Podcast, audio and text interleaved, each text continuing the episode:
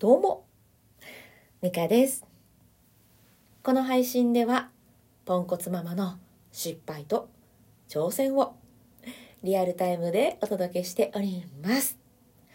さあ、いかがお過ごしでしょうか？おかわりありませんか、えー今日はね、先日見たテレビで、おーって思ったことがあって、えーそのメモをね、えー見直していてあ、配信にお届けしようかなと思って、えー収録をしております。えっ、と、将棋の羽生さん、羽生善治さんが言われていた言葉で、あーっていうことがあったんですね。えー言葉自体はね、詰将棋のお話しされていて、あの、詰将棋ってこう、なんていうんですかね、こう、王、王、王将その、まあ、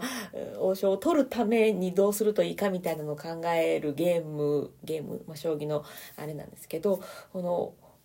取ろうとすることじゃなくて、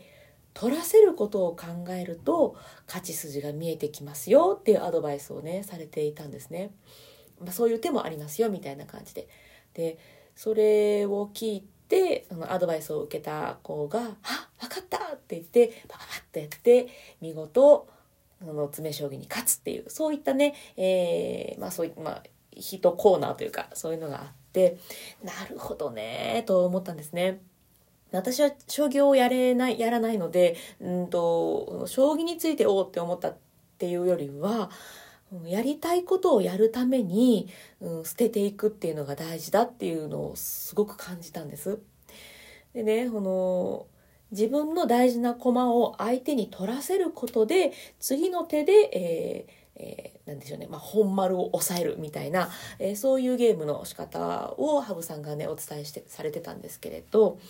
まあ、普通の日常生活で言うと、私にとってこういうことをしていきたいんだっていうゴールが、まあ、王将だとして、その時に、なんとか王将を取るためにいろんな手を使うんだけれど、うん、あれやこれや、あの、なんか、ただやるだけを考えていても、やっぱゴールってなかなか近づかないなって思うことがあって、でそういう時に、えー自分が、まあ、今大事にしているんだけれど手放さないといけないこともあるのかなとか、えー実はうんと、まあ、なんとなくでやってたこれを使ったら、えこれを捨てることで、え大事なものをつかみ取ることができるかもしれないとかね、うん、そういうことをなんかぼんやり思って、はあ、将棋もおもろいなって思ったんですよね 将棋できませんけど。なのでその大事なことが何かっていうのをしっかり分かっておくっていうのと、うん、大事なものをつかみ取るために捨てないといけないことだったりとかこれを捨てる方が大事なものには、えー早くゴールに、まあ、行ける、うん、早くこうつかみ取れるっていうことがあるのかもしれないなぁなんて思ったというそんな話でございました。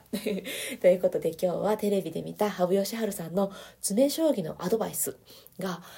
あ、自分にもなんか置き換えられるなぁなんて思ったのでそのお話をさせていただきました。えーどなたかの参考になれば幸いです。ということで最後まで聞いてくださってありがとうございました。